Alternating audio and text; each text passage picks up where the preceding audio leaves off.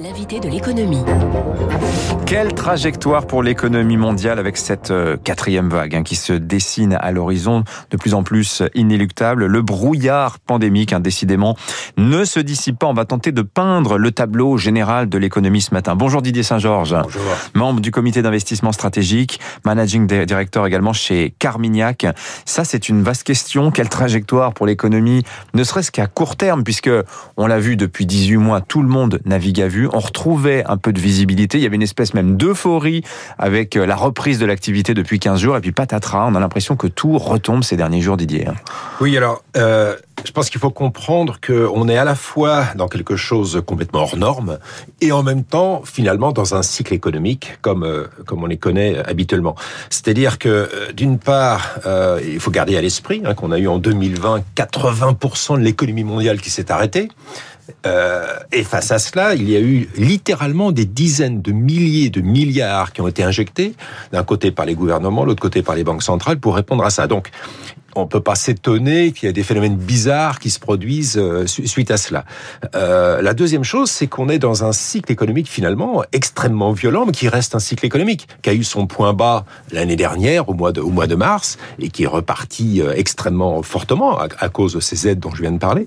Mais ça reste un cycle économique, c'est-à-dire que on arrive au stade aujourd'hui où très naturellement euh, les observateurs, les économistes, les marchés se posent la question de savoir mmh. à quel moment les banques centrales les gouvernements doivent commencer à lever le pied pour éviter qu'on se retrouve dans une espèce de fuite en avant euh, qui, qui retomberait violemment à un moment donné. Oui. Donc on est à la fois dans un cycle économique classique, si j'ose dire, si ce n'est qu'il n'est d'une violence absolument extrême, et donc avec des, euh, mm. des réactions très très très fortes. Alors on va parler de politique monétaire parce qu'il s'est passé beaucoup de choses ces, ces dernières heures. On a vu qu'il y a une nouvelle revue stratégique qui a été présentée hier, notamment par la Banque centrale européenne, mais au, au chapitre des incertitudes. Donc j'ai cité l'incertitude sanitaire qui nous fait nous interroger sur le, rebond économique, la sortie de crise.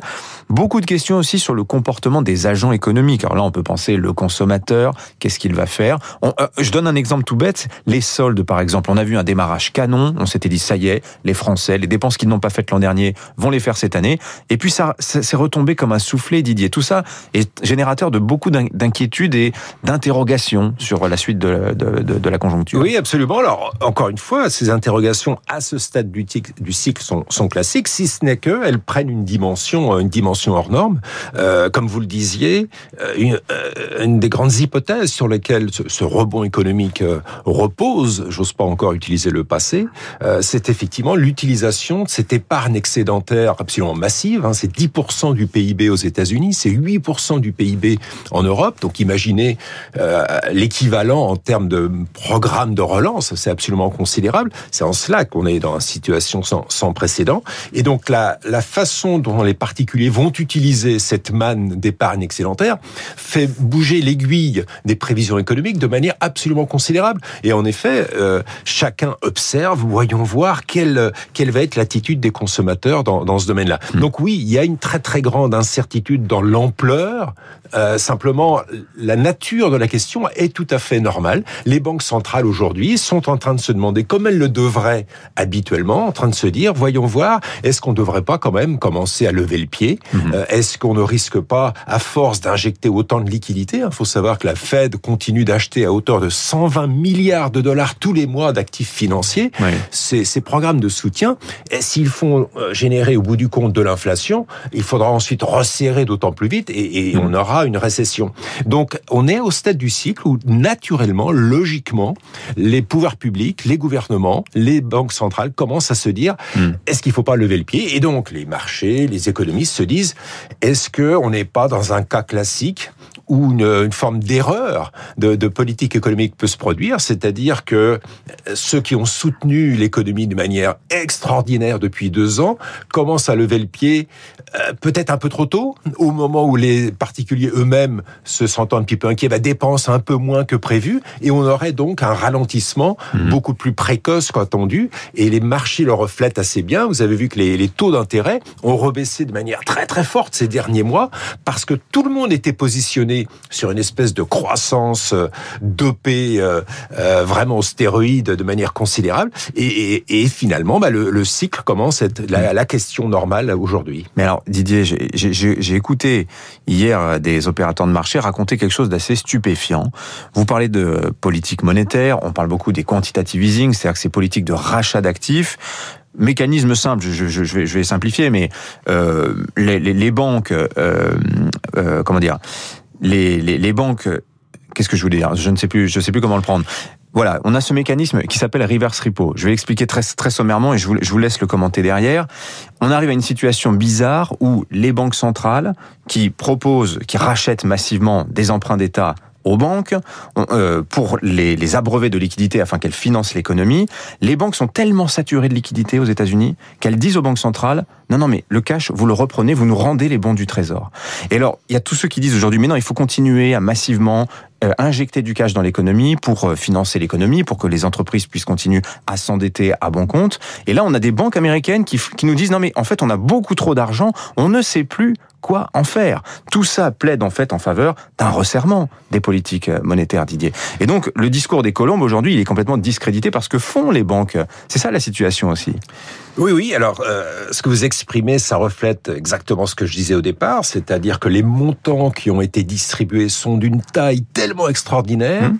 que des simples ajustements techniques de bilan par les mmh. banques euh, ont des effets eux-mêmes démesurés. C'est 800 milliards hein, que les banques américaines sont en train de demander à la Banque centrale de reprendre. Hein. Voilà. 800 milliards. C'est absolument considérable, mais, ouais. mais c'est en face de euh, plusieurs milliers de milliards qui avaient été distribués sur les 18 derniers mois. Mmh. Donc, euh, ce qui, est, ce, qui est, ce qui est assez terrible, c'est qu'effectivement, on est sur des ajustements techniques de bilan des banques qui sont très classiques, mais qui prennent une, une dimension euh, absolument considérable à cause de ce qui s'est passé ces 18 derniers mois. Mmh. Et en effet, c'est tout à fait logique que, à ce stade du cycle, les banques se demandent si en effet elles ont besoin d'autant de, de liquidités. Et en effet, euh, aujourd'hui, au sein de la Fed, vous savez que au sein de la BCE, c'est la même chose. Hein, il commence à y avoir un compromis de plus en plus difficile pour euh, maintenir euh, ces situations d'urgence, hein, ces mesures d'urgence, mmh. alors que de toute évidence, l'économie aujourd'hui n'est plus dans la même situation où elle était il y a, il y a un an. Mmh. Donc le débat vraiment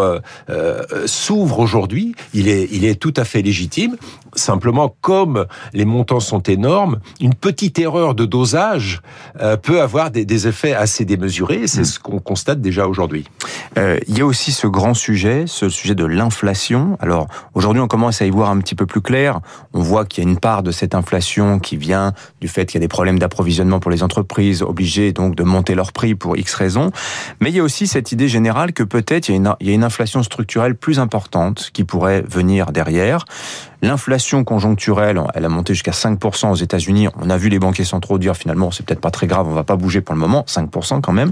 Vous croyez, vous, à ce scénario d'une inflation plus durable, une boucle entre les prix et les salaires qui s'auto-alimenterait avec retour à une situation, peut-être pas ce qu'on a connu dans les années 70, mais qui ressemblerait quelque part un petit peu. Vous pensez que c'est possible? Oui, alors le parallèle avec 1970, faut faire attention tout de même. On, était dans une situation de choc pétrolier à l'époque. Alors même si le prix du pétrole a beaucoup rebondi, on n'est pas dans cette situation. Mais ce qui est vrai, c'est que euh, on est depuis plus de dix ans dans une situation radicalement déflationniste. Euh, et la question, c'est pas tellement si on va retrouver euh, la situation de, des années 70, mais est-ce qu'on va sortir de ces 10 ans de, de pression déflationniste qui ont amené à des taux euh, mmh. historiquement bas, voire négatifs dans certains cas? C'est-à-dire une espèce de normalisation finalement. Or, et, et oui, c'est possible parce qu'aux États-Unis, on est dans une situation aujourd'hui où euh, les, les, particuliers se sont vus offrir des chèques, si j'ose dire, pour pour rester à la maison. Le chômage a augmenté, mais surtout le, la, la capacité à attendre a augmenté chez, chez les gens. Ce qui fait qu'on est dans une situation où soit euh, les personnes se remettent à travailler, donc vous avez une baisse du chômage, euh, et donc une capacité de, de relance de l'économie, d'augmentation des prix, soit ils ne le font pas. Ils restent chez elles. Euh, ils restent chez elles, mais dans ce cas-là, les entreprises sont obligées de monter les salaires pour les convaincre de quitter leur divan et, et de venir travailler. Il suffit de couper les aides dans ce cas-là, Didier. Alors c'est ce qui se passe. Oui. Euh, c'est ce qui se passe, notamment dans les, les États républicains. Voilà. Les États républicains, les, oui. les, aides ont commencé à baisser. Et là encore, on est en train d'observer quelle est l'attitude des consommateurs. Mais pour l'instant, la demande est très forte. Donc les entreprises ont besoin de manœuvres, donc sont en train de monter les salaires. Et la, la dernière chose sur laquelle je veux insister, c'est que les banques centrales sont extrêmement disciplinées, rigoureuses, et c'est ça qui les perd parfois, parce qu'elles ne s'en tiennent qu'aux chiffres qu'ils voient. Euh, ils ne peuvent pas anticiper parce que ce serait trop dangereux de se tromper pour être obligé de revenir en arrière ensuite. Donc ils attendent euh, de, de, de voir les, les chiffres. Aujourd'hui, ils sont très très mal à l'aise parce que les chiffres immédiats, vous le disiez, les chiffres d'inflation ont beaucoup remonté.